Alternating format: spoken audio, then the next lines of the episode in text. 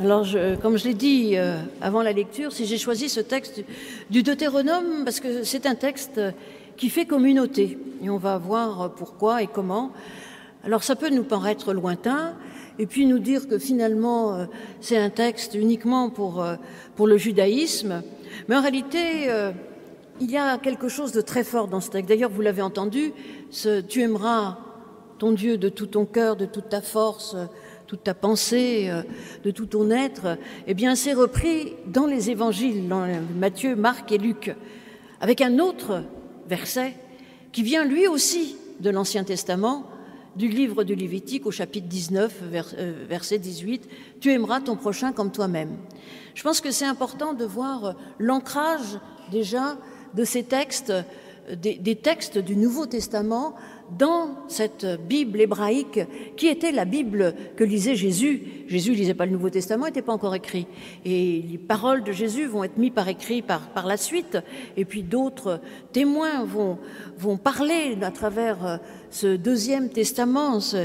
Mais pour l'instant, eh bien, il est important de voir tout l'ancrage qu'il y a dans cette, particulièrement dans ce qu'on appelle nous le Pentateuque ou la Torah pour les Juifs. Et puis le contexte de l'écriture et le contexte aussi de la narration, à quel moment ça se passe, m'a interpellé. Ça se passe au moment où le peuple, ça c'est la narration, le peuple va rentrer euh, euh, de l'autre côté, ils vont passer de l'autre côté du Jourdain, et vont rentrer dans cette terre dite promise.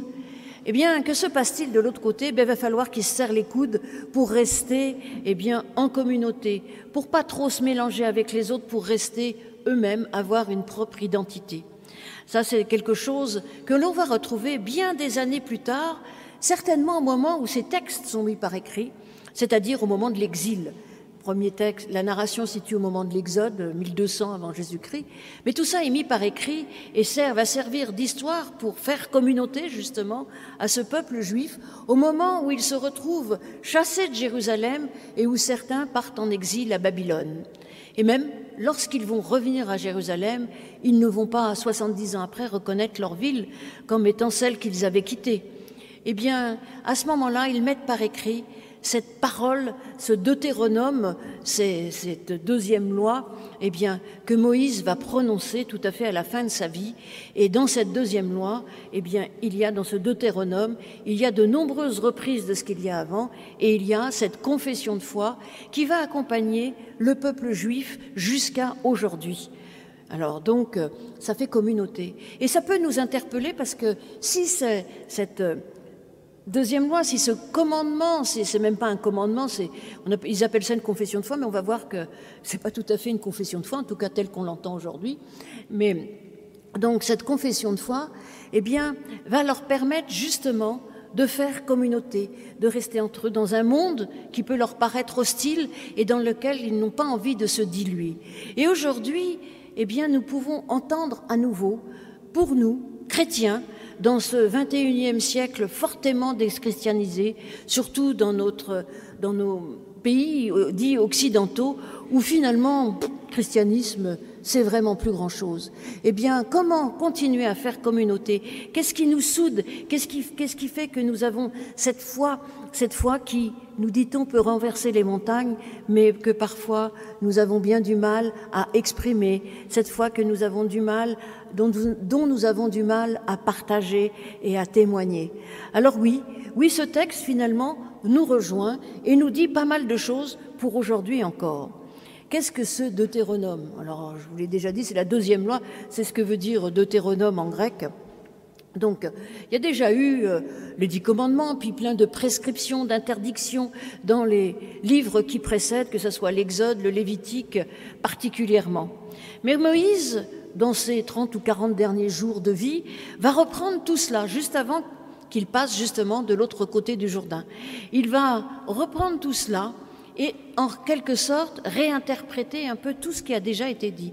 Ça, c'est quelque chose qui est très intéressant parce que ça nous dit un peu qu'est-ce que le texte biblique. C'est pas un texte figé, c'est un texte qui est en perpétuel mouvement, c'est un texte qui s'interprète déjà lui-même.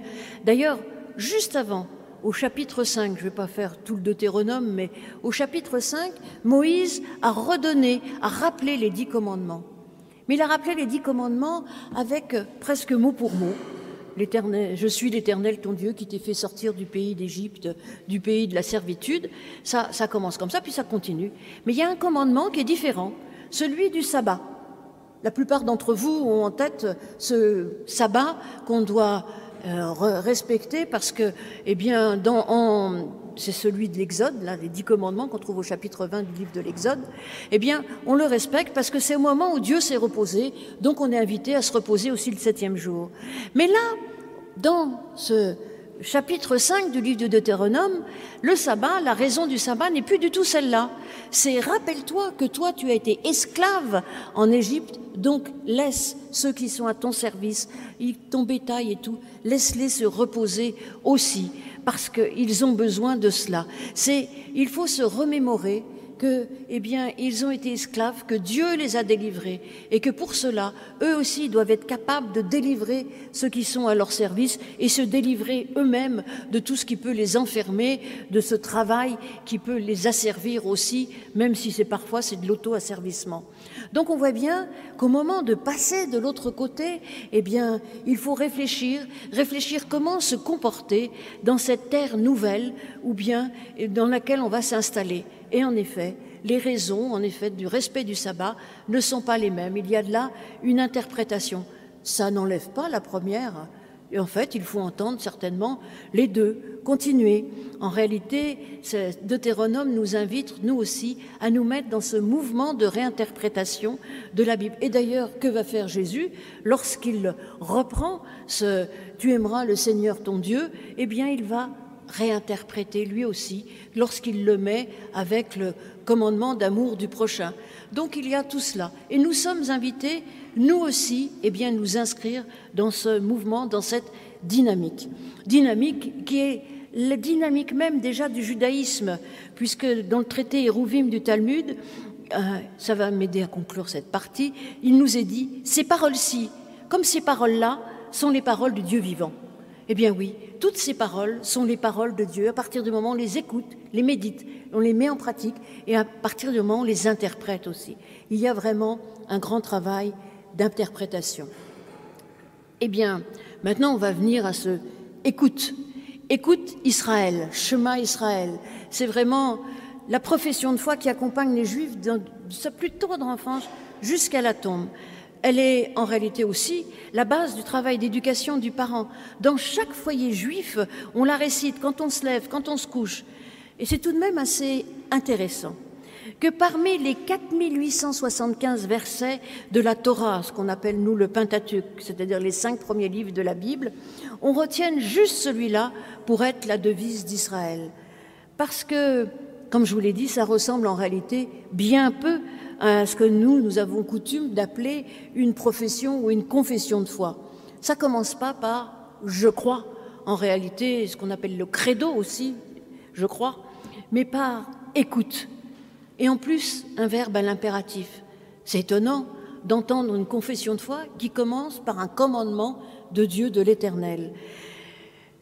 C'est bien compliqué parce qu'il y a bien une chose qu'on ne peut pas obliger à faire, c'est justement à croire. Souvent, on peut transmettre ce que l'on sait, on peut parler de notre foi, on peut essayer de la partager, en témoigner. Bon, je peux, je peux absolument pas vous dire, maintenant, il faut que tu crois, parce que ça, c'est impossible. On ne peut pas obliger ni à croire, ni à aimer. Et pourtant, là, il y a les deux. Alors, ce écoute, je pense qu'il est tellement important à entendre dans notre société où, justement, nous ne nous écoutons plus, nous n'écoutons plus l'autre, nous bavardons, nous, essayons de nous rentrer dedans, mais l'écoute est quelque chose qu'on a particulièrement oublié. Et peut-être que ce écoute, se mettre à l'écoute, entendre et mettre en pratique ce qui nous est demandé, entendre l'autre, ce qu'il nous dit, et être capable de confronter nos points de vue sans forcément qu'il y ait une violente dispute, entendre et essayer d'avancer ensemble. Écoute, écoute Israël. Alors évidemment, se mettre à l'écoute de Dieu, là, bien sûr, se mettre à l'écoute aussi du monde. C'est intéressant ce écoute. Pour nous, les protestants, ça devrait bien nous plaire, hein, parce qu'il n'y a rien à voir chez nous. Dans les temples, pas grand-chose. Et puis même, vous êtes là, j'en suis très heureuse, mais en réalité, l'écoute, c'est surtout une question d'écoute, pas tellement le fait de me voir. Ce qui est important, c'est ce qui est dit, c'est l'écoute, c'est la parole, la parole transmise. Donc moi, j'aime ce écoute. C'est pas, il n'est pas dit regarde.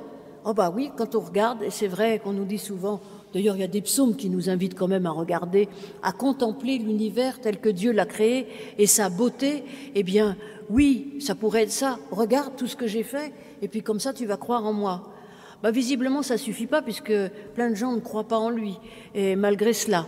Et puis, il y a peut y avoir une dérive, et c'est probablement une dérive qu'il y a actuellement dans ce regarde, car les œuvres peuvent être, on risque même de confondre en fait cet univers avec Dieu, et en fait de se mettre eh bien, à adorer l'univers, à adorer notre terre plutôt qu'adorer Dieu qui est le Créateur. Écoute, ça m'interpelle aussi parce que l'écoute, c'est le premier sens que nous avons. Ah, peut-être le goût, je ne sais pas, mais en tout cas, c'est le premier sens, et je pourrais dire presque certainement souvent le dernier sens. Le premier sens, parce que les bébés dans le ventre de la maman, ils entendent. Ils entendent la maman parler, le papa, ils entendent tous, tous les bruits qu'il y a autour, ils entendent la musique. On sait maintenant que certaines musiques qu'ils ont entendues dans le ventre de leur mère, eh bien, fait que ils, ça les calme, ça les. Voilà, il y a même des petites clochettes. Euh, qu'on met, euh, les mamans, elles ont, je ne sais pas si vous avez déjà vu, une petite clochette là euh, qui pend et il paraît que ça calme le bébé déjà dans le ventre et que ça le calme après. J'ai pas trouvé que c'était très très probant, mais bon, enfin. En tout cas, il entend les paroles de ses parents, il entend toutes les paroles qui sont prononcées, tout ce qui se passe. C'est ça. L'écoute commence avant la vue. D'ailleurs, le bébé, quand il naît, il voit pas grand-chose. Il reconnaît certainement ses parents à l'écoute parce qu'il les a écoutés longtemps lorsqu'il était encore dans le ventre. Et puis, l'écoute, c'est aussi ce qui accompagne les personnes, les personnes en fin de vie, la parole. Et parfois, eh bien, ils n'ont plus aucune force, mais une prière, un cantique, et c'est quelque chose qu'ils reçoivent encore, encore et encore, et c'est quelque chose, on voit, qui fait que la vie est encore là, et on voit qu'il y a quelque chose qui est reçu. Donc, euh, cette écoute, c'est certainement un sens très important qui fait que nous pouvons avancer encore. Écoute, il est la parole, parce que c'est ce qui nous est dit. Alors c'est évidemment tout à fait étonnant, cette parole nous arrive dans un écrit qu'on est, obligé de lire. Mais en fait, en premier, les gens ont écouté la Bible, ils ne savaient pas lire. Cette écoute est si importante, se mettre à l'écoute de Dieu et de ce commandement qu'il nous donne. D'abord, la déclaration de foi, justement, elle est là. Il est parole, c'est ce qui nous est dit. Et puis, il est notre Dieu, L'Éternel est notre Dieu. Il a un nom particulier, c'est le tétragramme qui est traduit dans nos Bibles protestants par éternel. Et puis l'Éternel est un. Il est unique. Alors évidemment, ça s'oppose au polythéisme ambiant de tout, ce monde dans lequel euh, ils sont apparus ces textes. Bon, j'ai prêché il n'y a pas très longtemps sur les idoles et on voit qu'il existe encore des idoles et qu'on est encore un peu polythéiste. Mais ça dit aussi l'unicité de Dieu.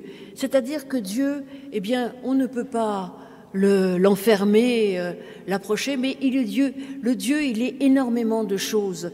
Et ça, mais en même temps, il est un.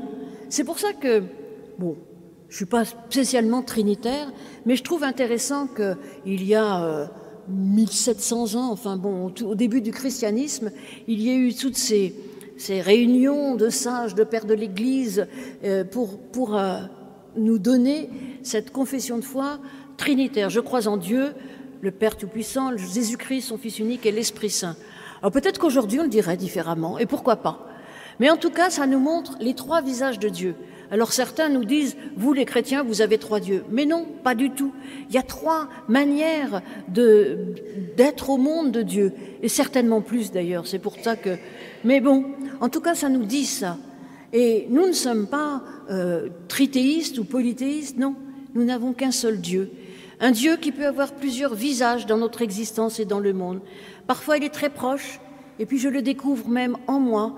Et parfois, eh bien, c'est un Dieu puissant, lointain, sur lequel je peux m'appuyer. Et puis il a cet esprit, cet esprit qui fait que nous pouvons être ensemble, communier, cet esprit que nous sommes en, lien avec lui et avec les autres, avec les hommes et les femmes de notre monde que nous côtoyons. Donc la Trinité, c'est pas trois dieux. Nous avons un Dieu un, un Dieu unique. Et puis je voudrais m'opposer à quelque chose, et c'est pour ça que j'ai commencé en disant qu'on trouvait à la fois le commandement dans le Deutéronome, mais aussi dans le Nouveau Testament, c'est que nous ne sommes pas bithéistes. Il n'y a pas un Dieu de l'Ancien Testament qui serait violent, sanguinaire, et un Dieu du Nouveau Testament qui serait doux, proche. Voilà. Non. En réalité, la violence de l'Ancien Testament, c'est la violence des hommes. Et déjà, l'amour de Dieu est présent au tout début, au tout début de la Bible, lorsque Dieu crée le monde, il le crée par amour pour nous. Et puis il est celui qui libère aussi. C'est le Dieu qui libère, puisqu'il commence ainsi ces dix paroles. Moi je suis l'Éternel ton Dieu qui t'ai fait sortir du pays d'Égypte, de la maison de servitude. Ça on le retrouve dans le Deutéronome et dans l'Exode. Il sait lorsque nous sommes en danger, il connaît nos douleurs, il n'est pas un Dieu qui contraint, au contraire il est un Dieu qui libère. Et donc, il faut entendre ce écoute, non pas comme une contrainte, comme un impératif, mais presque, mais comme un chemin de libération. Un chemin de libération qui nous invite, nous aussi, à devenir un, à réunir tous nos sens, à y avoir cette unicité qui fait que nous ne sommes pas divisés, la division c'est le diable, hein, que nous ne sommes pas divisés et que nous pouvons devenir un, réunir tous nos sens, c'est-à-dire à la fois notre intelligence, notre cœur, notre pensée, nos forces et notre être. Alors tous ces mots c'est compliqué hein, parce que en français ça traduit pas du tout ce que dit l'hébreu. D'ailleurs, puisqu'il dit de tout ton cœur, le cœur c'est le lieu en hébreu, de la pensée, de l'intelligence, du discernement, bien plus que du sentiment. Le cœur, c'est cela. Et c'est pour ça d'ailleurs que Jésus, au moment où il énonce les, commandements, il dit aussi de tout ton cœur et de toute ta pensée ou de toute ton intelligence. Ça, c'est important. L'être, eh bien, c'est nous, en totalité. Et d'ailleurs, aujourd'hui, la plupart des Bibles ne traduisent plus ton âme par euh, ton âme, justement, mais plutôt par de tout ton être. Et puis la force, eh bien, c'est ce que nous pouvons avoir euh, pour aimer, parce que aimer, cela demande de la force, cela demande du cœur, cela demande de l'intelligence. Donc le écoute pourrait être traduit aussi par mets-toi, concentre-toi, tourne-toi vers Dieu. Écoute, écoute et tu aimeras. Cette écoute permet de construire un être humain pleinement humain qui se tourne vers Dieu aussi en se, en se détournant de l'animalité, parce que Dieu nous invite à aimer, à aimer encore et encore. Et puis, je dis que c'est quand même assez étonnant que ce soit une confession de foi, une profession de foi, mais en fait, le je crois que nous disons, nous, dans toutes nos confessions de foi, euh, sauf aujourd'hui, puisque c'est la déclaration de foi, c'est-à-dire que c'est ce qui fait communauté pour tous les chrétiens, tous les qui appartiennent à l'Église protestante unie de France. Sinon, on dit souvent, on dit je crois. Ce je crois, eh bien, intervient assez rarement dans l'Ancien Testament, dans la Bible hébraïque. On le trouve au psaume 119, verset 66, Je crois à tes commandements. Ça, c'est étonnant de croire à des commandements. C'est un peu déroutant, surtout pour nous. Qu'est-ce que c'est que croire aux commandements?